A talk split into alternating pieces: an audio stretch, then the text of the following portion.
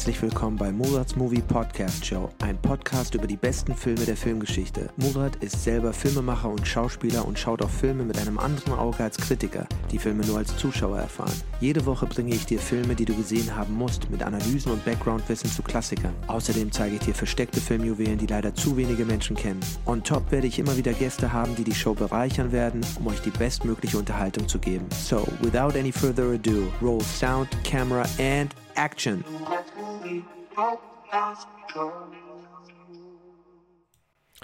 Und damit herzlich willkommen zurück zu Mozarts Movie Podcast. Heute mit einem Film äh, mit Tom Cruise von Doug Lyman. Wir reden über Edge of Tomorrow, einen meiner absoluten Lieblingsfilme aus dem Jahre 2014. Und entschuldige bitte, dass, entschuldige bitte, dass ich ein bisschen länger gebraucht habe, wieder um einen neuen Podcast aufzunehmen. Ähm, ich hatte viel zu tun. Ich bereite gerade eine neue Serie vor. Ähm, meine Vorbereitung für Hollywood Türke 2 äh, nimmt auch viel Zeit in Anspruch, aber äh, es soll jetzt nicht mehr so lange dauern und ich hoffe, dass ich wieder regelmäßig äh, Podcasts mache zu Filmen, die man gesehen haben muss. Heute, wie gesagt, reden wir über Edge of Tomorrow. Danke für alle, die äh, mir immer wieder schreiben, wie äh, toll sie die Podcasts finden, wie viel Spaß die daran haben, wie gerne sie äh, meinen ähm, ja, Ausführungen zuhören. Das freut mich sehr. Insofern without any further ado, let's kick it. Edge of Tomorrow aus dem Jahre 2014 ist das Thema des heutigen Podcasts und das ist ein Science-Fiction-Action-Film mit Tom Cruise und Emily Blunt, der, äh, wie gesagt, 2014 rauskam unter der Regie von Doug Lyman. Doug Lyman der berühmte Independent-Regisseur, der dann später viele Mainstream-Filme auch gemacht hat, ähm, angefangen hat mit Swingers, beziehungsweise seinen Durchbruch damit hatte und dann, ähm, ja, viele, viele weitere Filme gemacht hat, unter Mr. und Mrs. Äh, Smith mit äh, Angelina Jolie und Brad Pitt und noch viele, viele andere tolle Filme. Aber wie gesagt, das ist, glaube ich, mein Lieblingsfilm von ihm. Äh, mit Tom Cruise, äh, herausgebracht von Warner Brothers. Und ähm, ich lese mal ganz kurz vor, worum es in dem Film geht. Ein Soldat, der gegen Aliens kämpft, erlebt denselben Tag wieder und wieder in einer Zeitschleife, die jedes Mal neu beginnt, sobald er stirbt. Ja, das ist sozusagen in a nutshell die Story von ähm, Edge of Tomorrow, der, als er dann ein Video rauskam, äh, Live, Die, Repeat genannt worden ist, äh, basierend auf dem Manga äh, All You Need Is Kill ähm, aus dem äh, aus Japan, der dann äh, die Rechte abgekauft worden ist. Daraus wurde dann ein, ein Drehbuch adaptiert und dann eben 2014 kam der Film raus. 2012 wurde er, glaube ich, angefangen. Ähm, ja, also wirklich ein atemberaubender, toller Film mit unglaublich toller Action. Und vor allem, äh, was, ich was ich wirklich faszinierend finde, ist wirklich unvorhersehbar. Ja, nicht, dass die Geschichte in dem Sinne jetzt nicht schon vieles da war. Also man natürlich erinnert man sich an Groundhog Day und täglich grüßt das Murmeltier, wo derselbe Tag auch mal und immer wieder erlebt wird. Aber man ähm, hat doch interessante Twists, ja, und äh, er, er kann einen überraschen, dass ich wirklich in der Mitte des Films dachte, wie zur Hölle geht's jetzt weiter, ja? Also wie geht das jetzt weiter? Weil und vor allem interessiert sich jetzt auch, wie es weitergeht. Das fand ich wirklich so überraschend und so gut gemacht, dass ich ihn wirklich einen der unterschätztesten Filme der letzten zehn Jahre halte, weil er von der Box-Office-Performance weit unter dem war, was er eigentlich verdient hätte, weil er wirklich super ist. Er, hat ein, hält ein IMDb-Rating von 7,9 von 10. Wir wissen alle, dass man, man schon über sieben Punkte hat bei IMDb, dass man, äh, wenn man nicht gerade großer anderer Studiofilm ist, der ähm, die, die Ratings manipuliert. Wir, wir sehen ja, wie mittlerweile bei vielen Filmen ähm, äh, Ratings gestoppt werden, äh, geprüft werden. Ne? Man, man denke da nur an ähm, zuletzt äh, äh, Ring, Rings of Power von Amazon, der Serie, oder jetzt zuletzt bei dem letzten Ariel-Film, ähm, wo man sagt, das ist eine organisierte Kampagne, deswegen kann man diese Reviews nicht ernst nehmen, wo ich mir sage, ja, aber dafür sind ja Reviews da, ja, und äh, ähm, von den Clickfarmen, die äh, gekaufte äh, Reviews machen äh, für die st großen Studiofilme, wo dann ein Tag nach, dem, nach der Veröffentlichung der Film äh, irgendwie zigtausend gute Bewertungen hat, alle 10 oder 9 von 10 und äh, austauschbar und lächerlich klingen. Also jeder, der sich ein bisschen mit IMDb und diesen äh, Reviews beschäftigt, weiß, dass das stinkt zum Beispiel. Aber wie gesagt, dieser Film hat ein 7,9er Rating äh, bei IMDb ist, das zeigt, dass die Leute den wirklich gut finden. Und ich muss sagen, irgendwie ist das Marketing super schlecht gewesen. Ja, ich weiß nicht, woran das liegt, dass der Film so unterperformt hat. Ähm, der Film ist wirklich atemberaubend. Das Creature Design, also die Aliens, wie man sie dort sieht, habe ich so eigentlich noch nie so richtig gesehen. Es gibt zwar parallelen Ähnlichkeiten auch ein bisschen zu, ähm, ähm, wenn man wenn man genauso will, äh, zu diesen ähm, Maschinen in The Matrix, also diese, diese, die so wie Tintenfische da agieren, aber die sind trotzdem nochmal anders. Aber das hat mich sehr stark daran erinnert, die Schnelligkeit, mit der die agieren. Hier war das wirklich unglaublich. Ich habe so eine Alien Creatures noch nie gesehen. Äh, das Konzept war genial. Wie gesagt, basierend eben auf einem äh, Manga-Comic. Und ähm, es ist wirklich unglaublich. Also, worum geht es in der Geschichte? Reden wir vielleicht ganz kurz mal darüber. Es ist, äh, Tom Cruise spielt einen ähm, PR-Medienoffizier in der Army, so sowas wie die, die US Army, aber mittlerweile nennen sie dich, sich die UDF, die United Defense Forces, als ob das so eine weltweite globale Armee geht. Und die kämpfen gegen die Aliens, die, also für mich hat es sich sehr, sehr oft angefühlt als eine Metapher für die für, für die deutschen Nazis, ähm, weil sie sind in Mittel- in Kontinentaleuropa gelandet und wenn man sich das Gebiet auf den Landkarten nachher anschaut, ähm, das sieht dann so schon sehr stark nach, von Deutschland aus besetzt aus. Ähm, und der Film hat eh eine sehr starke, äh, in ganz, ganz vielen Punkten, ja, äh, Parallelen zu den Ersten und Zweiten Weltkriegen, ja, also ähm, der Charakter von Emily Blunt, der heißt Rita Verdetsky, äh, ist der Engel von Verdun und Verdun war eine, ähm, wenn man sich auskennt, so ein bisschen eine sehr äh, besondere Schlacht im Ersten Weltkrieg, ja. Ähm, und äh, deswegen, da wird viel gemischt und, und ähm, wenn man sich das dann anschaut, wie ähm, die Aliens, die auch markanterweise sehr viel in Rot gezeigt werden, Rot wie in das Rot der Nazis und äh, der, der Kopf der Aliens, was so ein das Omega ist sozusagen, was die verschiedenen Alien-Unterkategorien äh, kontrolliert, sitzt in einem Bunker. ich meine, das sind halt natürlich sehr klar bezogene Parallelen zu zum, zum Zweiten Weltkrieg. Und äh, was ja auch okay ist, ne, in diesem Science-Fiction-Gebild, aber wenn man das weiß, dann denkt man natürlich auch so, okay, das, das kenne ich alles irgendwoher, ja.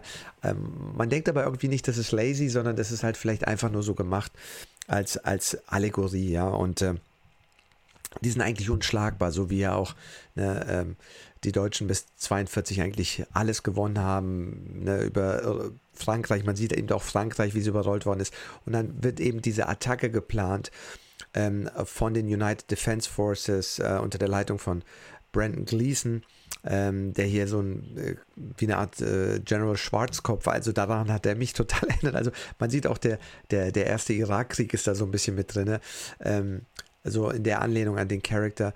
Ähm, wie jetzt wiederum auf den Zweiten Weltkrieg, äh, der D-Day, die äh, Invasion, Invasion, Invasion, les invasions de la France, de la Maître, weiß nicht, warum ich jetzt so französisch rede, aber auf jeden Fall die diese D-Day Invasion äh, äh, gemacht haben, genau an der Küste von Frankreich, wo dann die Briten und die Amis dann eben äh, 1944 äh, im Zweiten Weltkrieg dann an der Küste Frankreichs gelandet sind, um da die die die äh, Deutschen zu attackieren. Also sehr viel, sehr viel Parallelen zum, zum zweiten, ersten und wie wir jetzt mittlerweile festgestellt haben, auch im Irakkrieg. Also ich fand, da waren sehr, sehr viele, sehr, sehr viele durchgehende Parallelen dazu da. Aber wahrscheinlich, weil es Familie ist, weil vielleicht wollte man mit diesem Alien-Setting auch nicht so viel machen. Aber ich muss sagen, diese Aliens sind unglaublich interessant. Ja, also dieses Omega, was eben alle äh, kontrolliert. Also die haben so drei Kategorien. Das Omega ist das Gehirn-Alien sozusagen, was sich eigentlich nicht bewegt wie so eine Art Brainbug, aber ohne Augen und sowas. Ähm, was aber die ganzen Alpha-Aliens kontrolliert, die wiederum so wie das zentrale Nervensystem sind. Ähm, die gibt es seltener und sind größer. Und dann gibt es nochmal so, so kleinere Drohnenmäßige, die sehen den Alphas ähnlich, aber sind kleiner.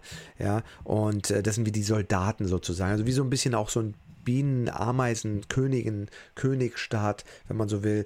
Ähm, aber es wird nicht so viel erklärt, das würde mich übrigens mal interessieren. Wie geht es da im zweiten Teil weiter, wenn die einen machen? Woher kommen die?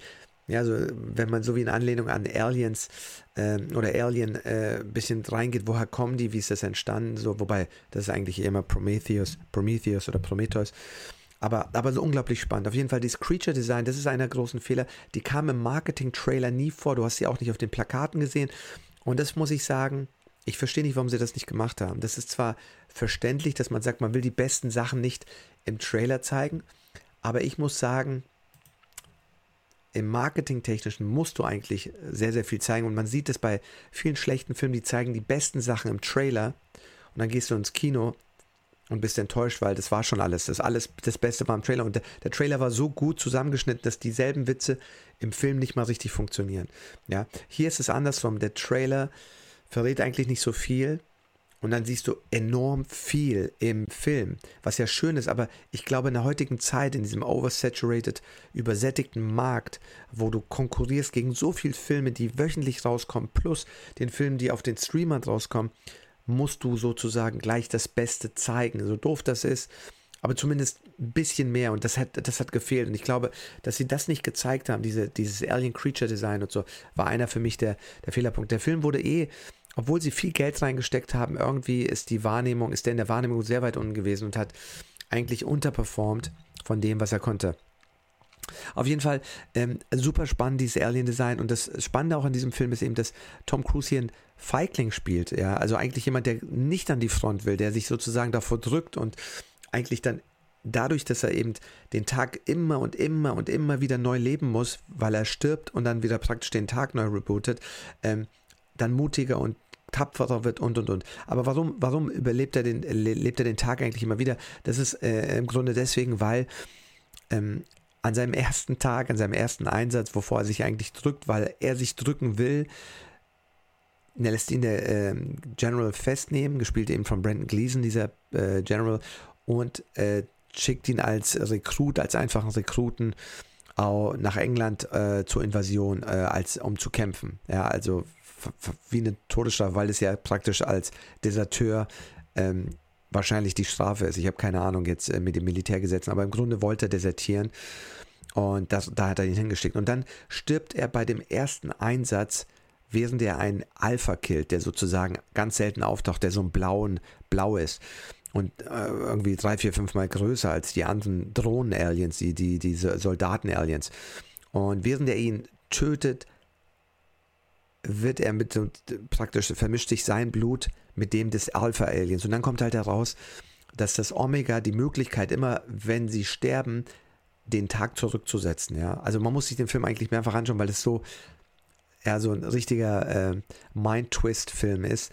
Ähm, und man denkt, so hat man es jetzt nicht verstanden. Aber das, ist, das Interessante ist, egal wie komplex der Film wird, man versteht ihn. Ja, das haben sie echt gut gemacht. Und die Loops, die sind so gut gemacht. Also diese Loops, wie er den Tag immer und immer wieder neu erleben muss und man weiß, okay, jetzt stirbt er, jetzt ist er wieder da.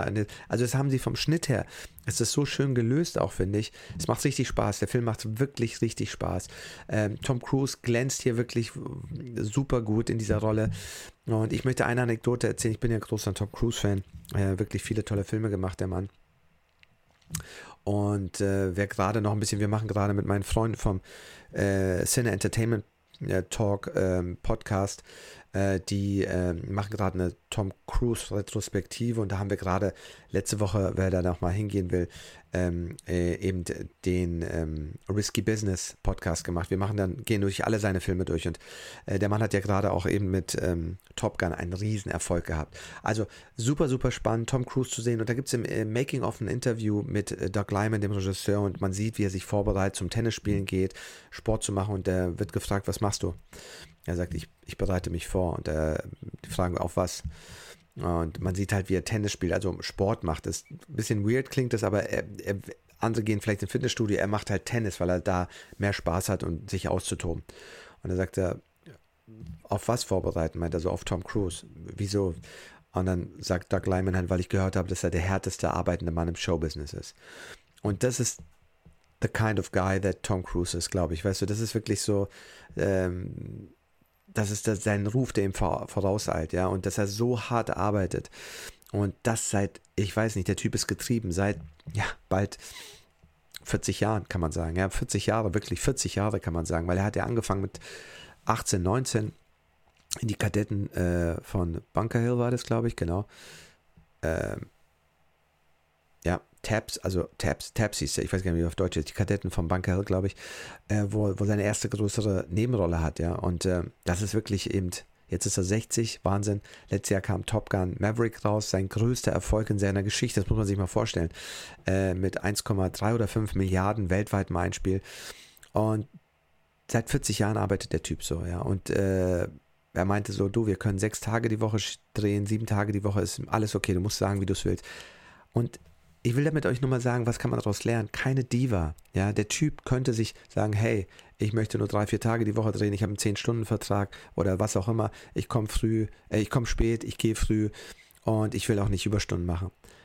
Das wäre vollkommen legitim, aber er ist nicht so. Ja, Doug Lyman erzählt so, da gibt es so eine Szene, wo Tom Cruise ähm, mit den mit dem äh, mit der Militärgruppe da auf dieser Base, bevor sie die Invasion haben, immer wieder laufen muss, ja, und äh, dann laufen sie mit dem ganzen Schauspielercrew, also den ganzen Nebendarstellern und noch zig Statisten auf dieser Military Base und müssen Übungen machen und laufen und äh, äh Doug Lyman oder jemand anders im Making-of hat erzählt, dass eben Tom Cruise immer wenn die gelaufen sind, die Strecke, um zurück wieder auf den Anfang zu gehen, um auf die Kamera-Anfangsposition zu gehen und alle mussten zurück, war er immer der Erste, der zurückgerannt ist. Also und der Schnellste. Er hat sich zurückfahren lassen können, er hat aber, aber damit ihr versteht, was er gemacht hat äh, am Set, er hat den Ton des Anspruchs festgelegt, weil alle gesagt haben, damn, wenn der Weltstar und Hauptdarsteller des Films so ein Gas gibt, damit wir alle schnell wieder am Start sind, um den nächsten Take zu machen,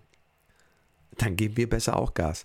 Weil wenn er das nicht macht, dann werden alle lazy und das zieht die ganze Stimmung runter. Und das, das zeigt ja nach, nach dem Status, den er hat, immer noch Wahnsinn. Ja, was, also wirklich Wahnsinn. Das, und äh, alle sagten auch, wir konnten uns nicht erlauben, wenn er so rennt, äh, dass wir dann langsam sind, weil ne, das kann schnell passieren. Also, das ist anstrengend und und und und dann aber Tom Cruise hat diese, äh, hatte die, die Bar gesetzt, ja, also die Latte gesetzt und äh, äh, die haben da mitgemacht. Und äh, Tom Cruise hat dann erklärt, warum. Er meinte so, das Wertvollste, was du am Set hast, ist Zeit für einen Take.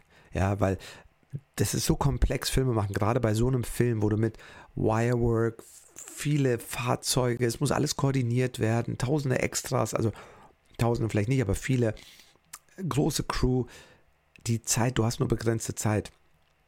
Und jeder Take, den du nochmal machen kannst, ist Luxus, weil du dadurch den Take verbessern kannst, also die Aufnahme verbessern kannst. Und er hat es so verstanden, er ist so ein Filmliebhaber, dass er sagt, ich muss mit, mit, mit, mit äh, ja, gutem Beispiel vorangehen. Und äh, das finde ich, das ist der Spirit von Tom Cruise. Das ist der Grund, warum der Typ seit 40 Jahren nonstop oben ist, ja. Warum er seinen erfolgreichsten Film letztes Jahr hatte, den Paramount am liebsten direkt an den Streamer verkauft hätte in der Pandemie. Aber Tom Cruise, was hat Tom Cruise gesagt? Sorry, wenn ich jetzt hier so ein bisschen in die Tom Cruise Fanboy-Schiene gerate. Ähm, Tom Cruise hat gesagt, nein, wir bringen den nicht raus. Er hat sein Veto eingesetzt, ja, und sich mit den Top-Bossen angelegt. Also, ne, das hätten ja auch sagen können, nee, wir müssen, das ist sonst dies und das. Und er hat durchgehalten und er hat recht behalten, ja. Weil die Leute wollten den Film sehen, ja. Ich bin damals ins Kino gegangen, alle sind ins Kino gegangen. Wie gesagt, der größte Erfolg seiner Filmlaufbahn und einer der größten Triumphe der, von, von Paramount, wenn nicht vielleicht der größte, ich muss noch mal gucken. Also wirklich Wahnsinn, ja. Und ähm, das ist der Spirit von Tom Cruise. Und deswegen die Leute, die immer haten und sagen, ja, und der ist Scientologe, er ist dies und das.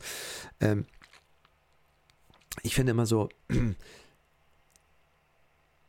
Ist er jemals aufgefallen? Ist er jemals aufgefallen, dass er äh, was Schlimmes gemacht hat irgendwie? Ist er aufgefallen, dass er äh, Drogen konsumiert, äh, randaliert, äh, am Set äh, durchdreht? Wobei, ja klar, es gab dieses, diese Aufnahme vom Mission Impossible Set, aber äh, da hat er geschrien, weil er eigentlich die Leute retten wollte. Ja? Er hat die Leute angeschrien, weil er gesagt hat, wenn wir nicht aufpassen, dann die ganze Industrie hängt an dieser die, in diesem Film und Menschen ihr Lebensunterhalt hängt an dem Film. Also er hat nicht geschrien wie jetzt ein Christian Bale bei Terminator 4, der den Kameramann zur Sau gemacht hat, weil er während der Aufnahme hinten äh, an den Lichtern rumgelaufen ist und ihn dabei irritiert hat in seinem Take. Ja, und äh, das ist sogar auch noch bis zu einem Grad verständlich, wobei das auch, äh, dafür hat sich ja auch Christian Bale entschuldigt, äh, war nicht angebracht und war nicht richtig. Aber ähm, Tom Cruise hat die Leute angeschrien, um denselben Leuten eigentlich, die da vielleicht die, die Sicherheiten nicht einhalten, zu sagen, Leute, ich will das nie wieder sehen, weil alle Menschen, die hier arbeiten, deren Häuser, deren College-Zahlungen äh, für, für deren Kinder, die ganze Industrie hängt daran. Und so viele mehr Menschen leben und ihre Familien hängen an diesem Job. Also er hat aus einer ganz anderen Position heraus gemeckert, ja. Und er hat eben auch durchgedreht in dieser Zeit und also er hat eigentlich das Kino am Leben erhalten. Und Steven Spielberg hat zu ihm während der Oscarverleihung gesagt, er hat ja da im Vorfeld der Oscarverleihung einen Award bekommen für, für den, ich glaube, ich weiß nicht, ob es der Irving Thalberg Award war, aber er, er hat einen Award bekommen von der Produzentengilde für seine Leistung. Und Steven Spielberg hat gesagt, du hast und du hast unseren Arsch gerettet. Du hast Hollywoods Arsch gerettet. Und wenn das Steven Spielberg sagt, was bedeutet das? Er sagt, dein Enthusiasmus, dein Wille, das Kino am Leben zu erhalten, fürs Kino zu kämpfen, äh, hat die Industrie gerettet, ja. Und in dieser Phase, wo, wo alle Angst hatten, hat er das durchgezogen. Das ist, that's the kind of guy that Tom Cruise is. Und er meinte, Ne, wie er sagt im Rant, er musste jeden Abend sitzt er am Telefon, nachdem er dreht. Ist nicht so wie die anderen Schauspieler, also die sagen, okay, ich habe hier eine Rolle, ich habe vielleicht sogar die Hauptrolle, ich gehe nach Hause, ich lerne meinen Text und komme nächstes Mal. Nein, der war ja auch Produzent von diesen ganzen Filmen, beziehungsweise so äh, involviert, also bei den zumindest Mission Impossible Filmen. Aber auch so, dass er abends dann Telefonate führen musste mit Versicherungen, mit Studiobossen, die alle wissen wollten, wie läuft es, wie macht ihr das, dies, das, das. Ja, und ähm, das muss ich sagen, Chapeau, Chapeau, wirklich Tom Cruise. Einer seiner besten Filme, also unter vielen, vielen guten, aber das ist wirklich ein Film, den ich immer und immer und immer und immer wieder anschaue und nicht satt werde. Der ist so gut gemacht, so gut erzählt. Die Musik ist Hammer. Ähm, die Regie ist Hammer, das, das Buch ist Hammer, die Twists sind geil, die Aliens sind gut, die Action ist brillant. Ähm, was stört mich so ein bisschen? Vielleicht, vielleicht können wir ganz kurz darüber reden. Aber erstmal Tom Cruise, he's the man. ähm, Bevor wir weitermachen, kleine, kleine äh, Werbepause für ähm, Hollywood Türke 1. Wer die noch nicht gesehen hat, mein Film Hollywood Türke 1 auf Amazon, iTunes und natürlich Disney Plus. Und äh, wenn euch das gefällt, natürlich freue ich mich über ein Like, ein Kommentar. Äh, Bewertungen auf iTunes helfen uns unglaublich weiter. Also uns meine ich natürlich das königliche Wir, also mich, mir. Aber ähm, es hilft mir und dem Podcast sehr. Also wenn ihr den mögt, äh, liked ihn, bewertet ihn, teilt ihn gerne, teilt ihn in euren Stories, euren, unter euren Freunden, verschickt ihn. Es hilft. Äh, wir sehen uns gleich wieder nach dem kurzen Break. Gefällt dir, was ich erzähle? Dann abonniere mich hier und auf YouTube, Instagram, Facebook und Co. Und wenn du schon dabei bist und mehr über mich wissen willst, schau dir doch meine Independent Rom-Com Hollywood Türke an. Ins Kino gebracht mit 20th Century Fox. Ein Film hergestellt ohne Filmförderung und TV-Senderbeteiligung, ohne Licht und mit nur acht Anfängern. Hollywood Türke ist die Geschichte eines Türken, der sich als Italiener ausgibt, um das Herz eines deutschen Mädchens zu gewinnen, das Türken nicht mag. Du findest Hollywood Türke auf Disney Plus, Amazon und Co. Nominiert als bester Debütfilm und für die beste Regie vom Bunte New Faces Award. TV-Spielfilm sagt zu Hollywood-Türke mehr Lacher in einer Szene als manche Hochglanzkomödie in 90 Minuten. Viel Spaß beim Schauen. Und damit wieder zurück zur Show. Vielen Dank, äh, dass ihr dran bleibt. Ich äh, freue mich sehr. Ich will noch mal ganz kurz Danke sagen, auch an alle, die hier reinhören. Ähm, es ist unglaublich schön, dass man auf diese Art und Weise Menschen erreicht, die sich die Zeit nehmen. Man hört ja so einen Podcast dann meistens doch irgendwie, wenn man Fahrrad fährt, aber da auf dem Weg zur Arbeit ist, in der U-Bahn, im Auto, äh, beim Kochen, beim ähm, Putzen, beim äh, Bügeln, beim alle möglichen Sachen machen, Sport machen. Und das ist so schön, dass ähm, man die Leute darüber erreicht und man sich die Zeit nimmt, die Gedanken zu, anzuhören, die jemand hat. Äh, wie gesagt, ich weiß es sehr zu schätzen. Vielen Dank, dass du diese Zeit nimmst und mir zuhörst und ich freue mich über jedes Feedback. Genau. Kommen wir zurück zu Edge of Tomorrow. Emily Blunt spielt die, äh, ja, die weibliche Hauptrolle. Und ja, da ist zwar auch so eine Liebesgeschichte da ein bisschen, aber die ist sehr stark reduziert. Ich finde sie sogar meines Erachtens ein bisschen zu stark. Und mm, ich finde es jetzt nicht so schlimm, aber ich finde es fast, äh, sie versucht zu sehr so ein Tough Guy zu sein. Ja? Also ich hätte da mir ein bisschen mehr Nähe gewünscht zwischen den beiden das ist wirklich schön gespielt. Sie spielt es super ähm, und sie, sie trägt die ganze Zeit äh, ein Schwert in dem Film. Das geht ein bisschen aufs Manga zurück, weil mit einem Schwert musst du nicht reloaden und äh, mit den Aliens, die musst du so oft beschießen, dass du ständig nachladen musst, ja. Und deswegen trägt sie sozusagen Art so eine riesen Blade, sieht aus wie so eine Propeller von einem, äh, von, von einem äh, Flugzeug oder so, ja, aber es wird im Film nie erklärt eigentlich, aber es ist so aus dem Manga heraus so genommen. Und äh, was ich toll finde, also wir reden darüber und reden wir gleich mal über diese Exoskeletons, die Anzüge, die die anhaben, diese, diese Power-Anzüge, diese Power-Armor-Suits. Ich, ich, es wird wieder Zeit, dass ich mal Ja sage zu deutschem Wasser. Hm. Und wieder zurück. Also ich hätte mir ein bisschen mehr gewünscht. Es wird so ein bisschen was gemacht. Tom Cruise buhlt immer um ihre Liebe, um ihre Aufmerksamkeit, weil er sie auch so oft sterben sieht und irgendwann will er das nicht mehr. Und dann gibt es am Ende den Kuss. Aber ich finde, der wirkte so wirklich, also als ob wir, okay, den müssen wir jetzt noch abmachen, den müssen wir jetzt noch unterbringen. Aber ich hätte mir da so ein bisschen mehr gewünscht. Man vermisst es nicht, weil der Film auch so tipptopp und gut ist. Und Emily Blunt spielt diese taffe Frau super und sie war eigentlich heimlich schwanger und sie hat es nur glaube ich, Tom Cruise gesagt im ganzen Film. Und sie war, weiß ich nicht, also das ist ja auch krass, weil so einen Film drehst du ja auch lange, ja, und wenn du dann schwanger bist und sie hat es nicht gesagt, also ich weiß auch gar nicht, wie riskant sowas ist, weil wenn du schwanger bist und diese Stunts, die sie da macht, sie hat ja diese ganzen Stunts gemacht mit diesem Wirework und allem. Also ich, ich hoffe mal, ich habe nichts gehört, dem Kind geht es wohl bestimmt gut, sonst hätte man was gehört. Aber das ist auch, ja, wie soll ich sagen, krass. Ich weiß nicht, ob ich es gut finden soll, weil einerseits war das eine Traumrolle. Sie wollte auch mit Tom Cruise arbeiten, glaube ich, und alles. Und ich weiß auch nicht, ob sie während der Vorbereitung oder dann in den Dreharbeiten erst erfahren hat, dass sie schwanger ist und das dann niemand sagen wollte. Und ich glaube, so die ersten ja, zwei, drei Monate, wenn es sich noch überlappt, dann sieht man vielleicht auch nichts.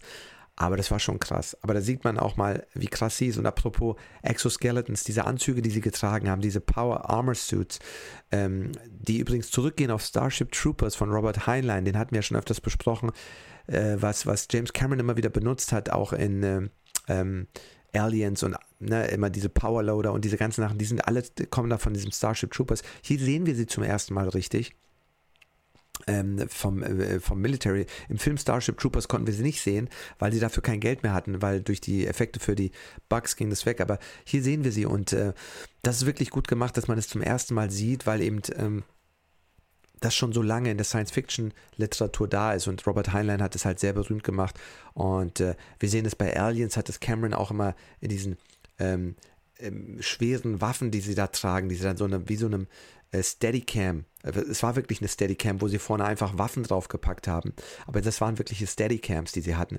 Also, ähm, weil er diese Idee halt so toll fand von Robert Heiner, hat sie in sehr vielen Filmen da auch. Man sieht auch nachher am Ende den Power Loader, was ja auch eine Abwandlung ist von eben, man sieht es in Avatar, wo sie diese, da haben sie eigentlich, da haben sie das eigentlich, ne? Also da haben sie das auch, wenn man bedenkt, so, ne, Avatar war 2009, der kam 2014.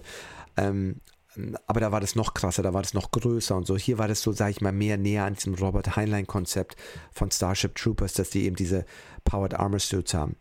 Ja, und ähm, so da sehen wir es endlich mal was, was in der Literatur, in der Science-Fiction-Literatur schon seit über 60 Jahren 50, 60, äh, 70 Jahren vorhanden ist, was denn die Filme neu entdecken. Da sieht man mal, wie weit die Literatur voraus ist, ja, und wie viele coole Ideen in der Literatur schon da sind, die zum Teil noch nicht bearbeitet worden sind. Aber wie gesagt, der Film ist wirklich super. Äh, die, die Chemie zwischen Emily Blunts Charakter und Tom Cruise Charakter äh, ist super, auch wenn ich finde, die, äh, sie, diese Liebesgeschichte so ein bisschen hätte stärker sein können aber am Ende des Tages bei einem Actionfilm nicht wirklich schlimm. Ich fand nur, ich fand Emily Blunt manchmal so ein bisschen forced, ja. Äh, wenn man mich so anschaut, ähm, ähm, in James Cameron seinen Film, wenn er die weiblichen Heldinnen hat, diesen tough, aber auf eine organische Art und Weise. Und hier hatte ich so ein bisschen mehr weibliche ähm, Weichheit mir gewünscht. Ja, das darf man heute schon gar nicht mehr sagen, da wirst du ja gleich geröstet, aber ihr wisst, was ich meine, ja. Und ähm, James Cameron sagt das auch immer, er sagt immer, Du zeigst wahre Stärke und schaffst Empathie beim Zuschauer, indem du Verletzlichkeit zeigst. Wenn du Verletzlichkeit zeigst, schaffst du Empathie. Und hier hatte ich das Gefühl, sie wollte zu tough sein. Ich weiß nicht, ob es im Drehbuch lag, ob sie es mehr betont haben, so zu machen, ob äh, ich weiß nicht, was der Grund war, aber es ist alles trotzdem tipptopp. Also ich jammer hier auf hohem Niveau. Es waren nur so Kleinigkeiten, aber der Film ist wirklich von der ersten bis zur letzten Sekunde einfach spannend, unterhaltsam, lustig. Ich habe oft gelacht, weil so viele Witze, der Schnitt, also da war auch, also es ist komisch, der Film hat vieles geschafft. Er hat Action, Science Fiction, äh, Military-Film, äh, eine Liebesgeschichte ist ein bisschen da, äh, The Hero's Journey ist da, äh, du hast krasse Aliens, also wirklich, wirklich toll und sehenswert, kann ich wirklich nur empfehlen. Ähm, macht wirklich Spaß. Ähm, was ist noch, was ist noch toll? Ähm, die ganzen Kampfszenen natürlich mit den Aliens, wenn die kommen, die so schnell sind, ja, dass man sich fragt, äh, wie kann man die eigentlich überhaupt besiegen? Es macht eigentlich, eigentlich macht es gar keinen Sinn, dass die überhaupt verlieren können. Ja, der einzige Weg, den sie dann verlieren, ist eben, dass sie das, den Omega ausstellen. Das ist auch interessant gemacht, weil in der Mitte des Films kommt so ein Moment, du bist so richtig in, mitten im zweiten Akt, in der Hälfte des Films und sagst so, okay, was jetzt? Weil normalerweise brechen dann viele Filme ein und dann kommt noch ein neuer Twist. Ja, und dann sagt er so, also das ist wirklich diese Beats, dass du alle zehn Minuten diesen Beat hast, irgendwas Besonderes passiert, den Wechsel in der Geschichte, ja, so dass es wirklich viel mehr ist als immer nur diese klassische äh, Plotpoint Ende Akt 1, Plotpoint äh, Ende äh, Plotpoint 2, Ende Akt 2, äh, sondern du hast wirklich mehr eigentlich. Und und hier ist es wirklich so, dass er dann Visionen kriegt. So, ne? also er kriegt Visionen, wo das Alpha sein kann. Und dann versuchen sie da hinzukommen, haben endlose Loops, wo Emily Blunt immer wieder stirbt und, und, und, und er kommt nicht weiter und er kommt nicht weiter. Sie finden es nicht. Und dann denken sie, sie finden es und dann stellen sie fest, es ist nicht da. Ja, also es gibt, die haben wirklich das genial gemacht, dass es immer wieder neue Probleme gibt. Und ich habe das selten so gut gesehen. Ich weiß nicht, ob die Struktur schon im Drehbuch so gut war oder wie viel die Autoren, die adaptierenden Autoren da nochmal selber hinzugebracht haben, weil es war wirklich gut. Und ich habe das selten so gesehen, dass diese Storybeats mit neuen Wendungen, weil sie müssen dann nochmal in das Militärhochgebäude von dem General, General, diesem britischen General gehen, um da den einzigen Transponder zu finden, den sich ein Alpha, äh, den du mit dem Alpha verbinden kannst, um dann Zugang zu haben zum Omega. Äh, Alien, ja, wo der ist, weil nur darüber kannst du sehen.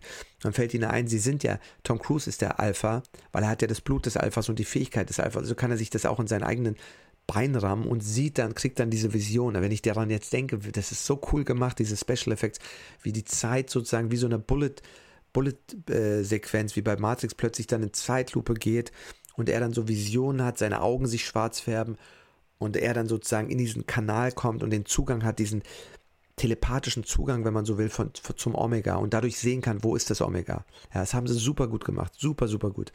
Und dann weiß er, wo es ist, und dann stellen sie fest, er ist nicht in dem Bunker in der Schweiz, sondern er ist ähm, im, äh, im Louvre, im, im Keller des Louvre, out of all places. Don't ask me why. und dann muss er den Leuten von der Crew eben sagen, okay, wir müssen dahin. Also es ist wirklich super. Du hast so viele Twists. Das ist auch vom Drehbuch her so gut. Das, ist, das Schade, Schade ist, so ein Drehbuch wird niemals betrachtet ernsthaft unter Drehbuchaspekten für bestes Drehbuch oder so. Was für mich zeigt, wie doof und langweilig die Academy Awards eigentlich sind. Die sind sowieso irrelevant geworden. Sie haben gar keine Bedeutung mehr. Also sind äh, für mich, also die Filme, die die Preise bekommen, haben nichts mehr mit der Qualität des Films zu tun. Es ist nur noch, ähm, ja, wie soll man sagen, agenda-driven.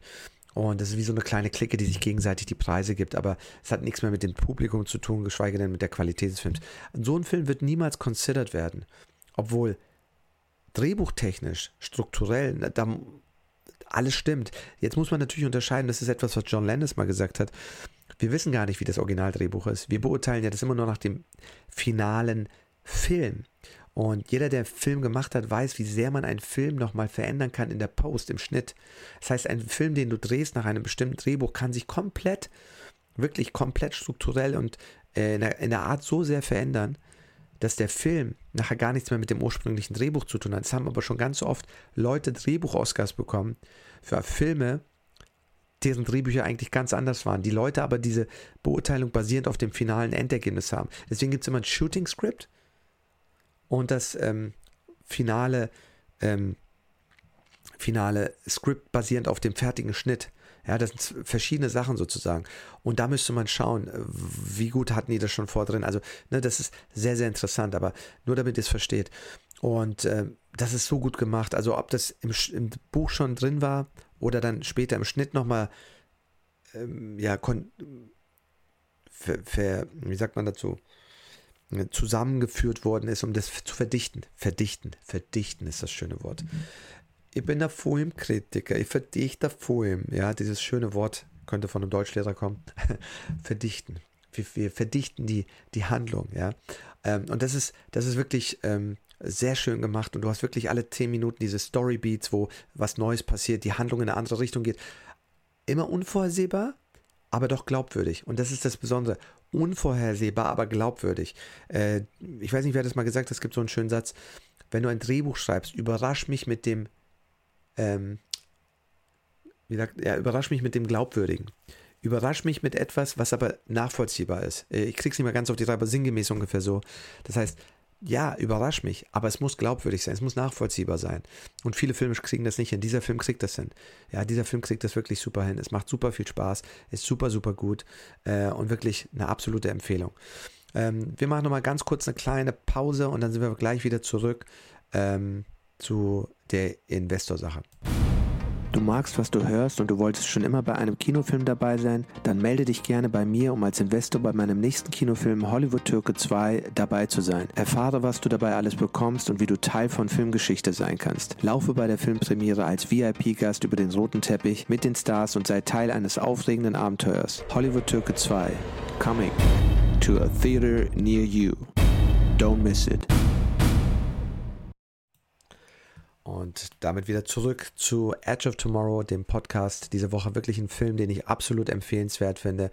Ähm, toll besetzt, toll vorbereitet. Ist interessanterweise auch ein deutscher äh, Production Designer, also ein Ausstatter, der das äh, Production Design gemacht hat. Super toll. Oliver Scholl, den ich vorher gar nicht wahrgenommen habe, dann gesehen habe, dass der viel gemacht hat eben für Emmerich, der mit Emmerich quasi über die Konzept, Konzept, Concept Artist Schiene, der hat so Cover designt für Perry Roden und hat wohl bei Moon 44 mit ihm zusammengearbeitet, kam darüber in Kontakt mit Hollywood und hat danach eben sehr viele Filme für Emmerich gemacht am Anfang.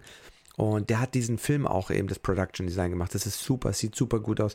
Es blendet alles sehr, sehr gut. Die Visual Effects, die Anzüge, diese, diese Power Armor Suits, ähm, Tom Cruise, Emily Blunt, sie spielen super.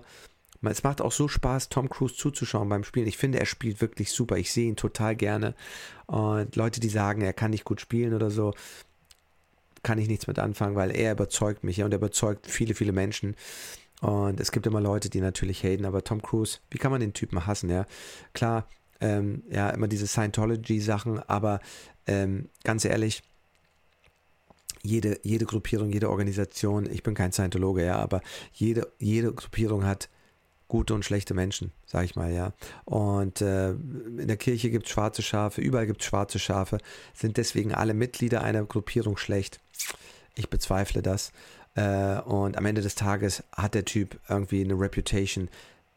So viele Leute, die mit ihm gearbeitet haben. Ich habe Leute, die ich kenne, die haben mit ihm gearbeitet, als er in Berlin gedreht hat. Und die haben alle das Gleiche gesagt super freundlich zu jedem, grüßt jeden, ob Praktikant, Beleuchter, keine Allüren.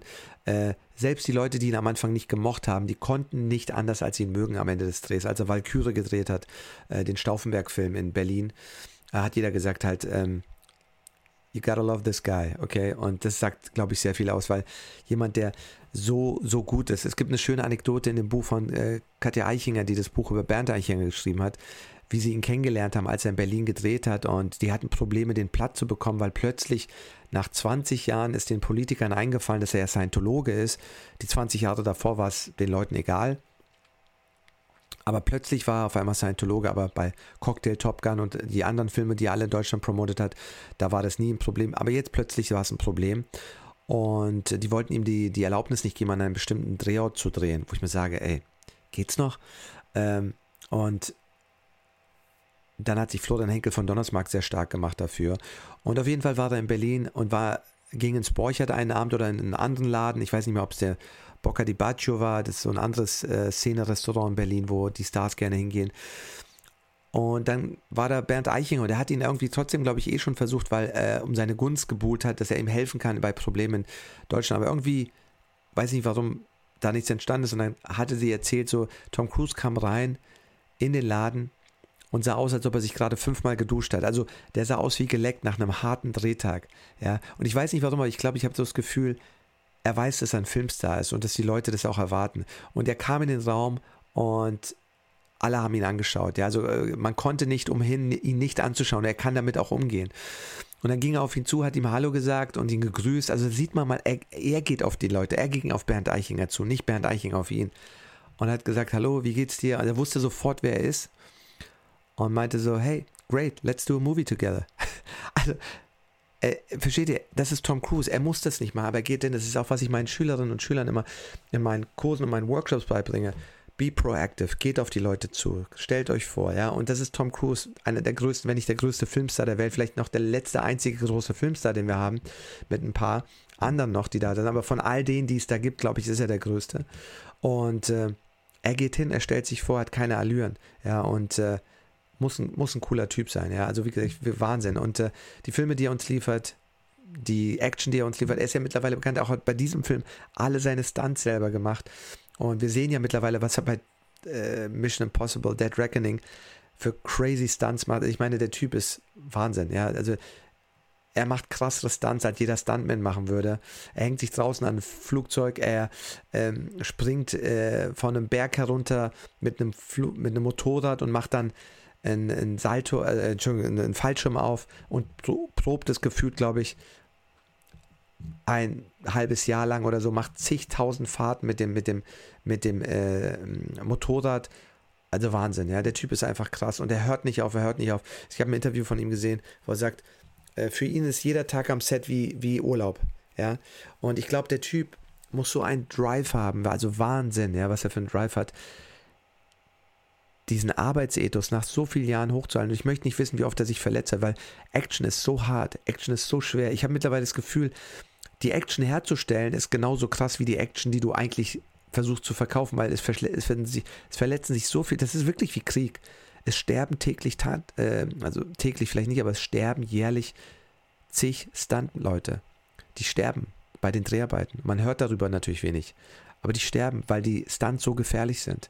Und er macht mittlerweile alle seine Stunts selber. Ich glaube, er ist auf einem anderen Level an Dings rangekommen, an äh, Jackie Chan. Wobei ich sage, wenn ich, wenn man sich Jackie Chan seine Action anschaut, dann, also das ist nochmal verrückteres Level. Wenn ich mir anschaue, was der für Stunts gemacht hat und wie oft er sich verletzt hat und also, ich glaube, an Jackie Chan kommt so leicht keiner dran, nicht mal an Tom Cruise, der auch seine Stunts selber macht, aber das Level an körperlicher Akrobatik, die äh, Jackie Chan, also äh, Wahnsinn, ja. Und Tom Cruise macht dafür noch andere verrücktere Sachen, die Jackie Chan vielleicht noch nie gemacht hat. Aber die beiden sind krass und ich glaube, also das alleine ist wirklich äh, voll. Ich sehe gerade Bill Paxton, das war der letzte Film von Bill Paxton. Bill Paxton hat in diesem Film so einen schönen Auftritt, ist gestorben bei einem blöden, routinemäßigen OP, wo die wohl ihn verpfuscht haben. Ja, das habe ich gehört von einem Schauspieler, mit dem ich gesprochen habe, der aus Hollywood ist, der ihn gut kannte, mit ihm befreundet war und die, die Familie hat wohl auch gegen, gegen das ähm, gegen das Krankenhaus und die Doktoren geklagt. Also er ist viel zu früh gestorben und so wie Anthony Minghella bei einer Routine-OP kurz danach ums Leben gekommen, äh, aufgrund von Komplikationen. Deswegen sage ich ja, es ist so schlimm, was da manchmal durch Ärztepfusch passiert und äh, ja, wie gesagt, die Familie ist da dran. Ähm, aber Bill Paxton hat in diesem Film auch so einen schönen Auftritt, so toll ihn zu sehen, wenn man ihn kennt, ne, aus Aliens, aus True Lies, aus den ganzen Cameron-Filmen und auch vielen anderen Filmen. Und er spielt es so gut, es macht so Spaß, ihm zuzuschauen. Also wirklich ein toller, toller Cast. Die Nebenrollen sind auch gut besetzt, aber ich kannte die zum größten Teil alle gar nicht und habe sie auch jetzt so nicht auf dem Schirm. Aber Emily Blunt, Tom Cruise und äh, die tragen den Film unglaublich. Also ich sehe gerade diese, diese Trailer ähm, wieder, da kriege ich so Lust, den Film gleich wieder nochmal zu schauen. Schaut ihn euch unbedingt an, es macht wirklich Spaß. Edge of Tomorrow, ein wirklich toller Film. Ich habe ihn hier als Blu-ray mit dem ganzen Zusatzmaterial. Unglaublich gut, unglaublich spannend. Einer der besten Creature Designs, die es gibt. Für mich ein Meisterwerk. Ein Film, dem ich glatt 10 von 10 Punkten geben würde, weil wenn ich einen Film schon mehrfach schaue, dann ist er für mich schon ein Meisterwerk. Weil wenn es ein Film schafft, dass ich ihn mir nochmal anschauen will, wie viele Filme schaffen das? Wie viele Filme schaffen das? Wenige, ganz wenige. Deswegen freue ich mich auch immer umso mehr, wenn äh, Leute, die meinen Film gesehen haben, sagen, Murat, ich schaue mir den immer wieder an. Das ist für mich, als Filmemacher ist, glaube ich, gibt es nichts Schöneres, wenn du dein Publikum erreichst. Und ich weiß, wie schön es ist, wenn ich mir Filme immer wieder anschaue. Und Edge of Tomorrow ist einer dieser Filme, die ich mir immer wieder anschaue und den ich euch auch empfehle. Wenn ihr ihn nicht angeschaut habt, schaut ihn euch an. Der wahrscheinlich beste Film der letzten zehn Jahre von Tom Cruise, einer der besten Filme der letzten zehn Jahre, einfach so, unabhängig davon äh, von Tom Cruise. Ähm, Hammer Creature Design, Hammer Action, Hammer Schlachten und ein super Drehbuch, eine super Story, die Spaß macht. Ja, es ist äh, natürlich ein bisschen äh, täglich grüßt das Murmeltier mit dabei, aber mit einem Spin, mit einem guten Spin und äh, wirklich interessant. Und sie planen das Remake, sie planen das Sequel, was sie jetzt seit Jahren eben in der Schublade haben. Ich wünsche mir, dass sie es noch drehen. Ähm, es wäre wirklich toll, ja. Und äh, für alle, die Tom Cruise eh mögen, schaut ihn euch an. Wer die, die noch nicht gesehen haben, schaut ihn euch an. Sagt mir, wie er euch gefallen hat. Ein absoluter klasse Film. Edge of Tomorrow, Live, Die, Repeat. Lasst uns hoffen, dass sie das Sequel machen. Äh, kann ich nur empfehlen. Macht richtig Spaß. Wenn ich was vergessen habe, sagt mir Bescheid. Aber der Film macht richtig Spaß.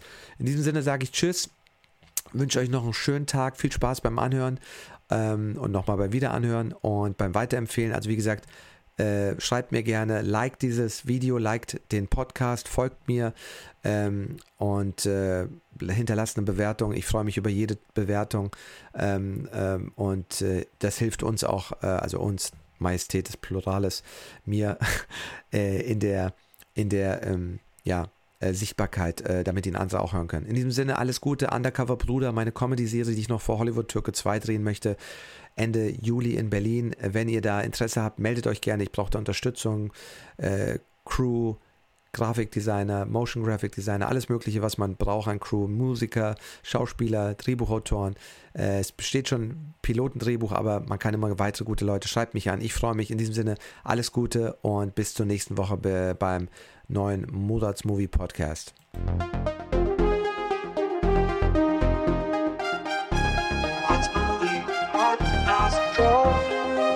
Danke für deine Zeit und dass du diese Woche bei Mozarts Movie Podcast dabei warst. Besuch unbedingt meine Webseite mozartünal.com, wo du die Sendung in iTunes, Spotify, YouTube, Instagram oder Facebook oder über RSS abonnieren kannst, damit du keine Sendung mehr verpasst. Wenn dir diese Sendung gefallen hat, empfehle sie gerne einem Freund oder hinterlass mir eine Bewertung auf iTunes. Schau dir gerne auch meinen Film Hollywood Türke auf Disney Plus, Amazon oder iTunes an und bewerte ihn auf IMDb, Amazon und Co. Wenn du mehr von meinem Wissen haben willst, stehe ich dir für persönliches Coaching im Bereich Schauspiel, Drehbuch, Regie Regie und Produktion zur Verfügung. Ich gebe dazu auch laufend Online-Workshops. Buch dir gerne ein kostenloses Coaching über meine Webseite muradünal.com oder schreib mir über Facebook oder Instagram. Schalte auf jeden Fall nächste Woche wieder ein bei Murats Movie Podcast Entertainment and More.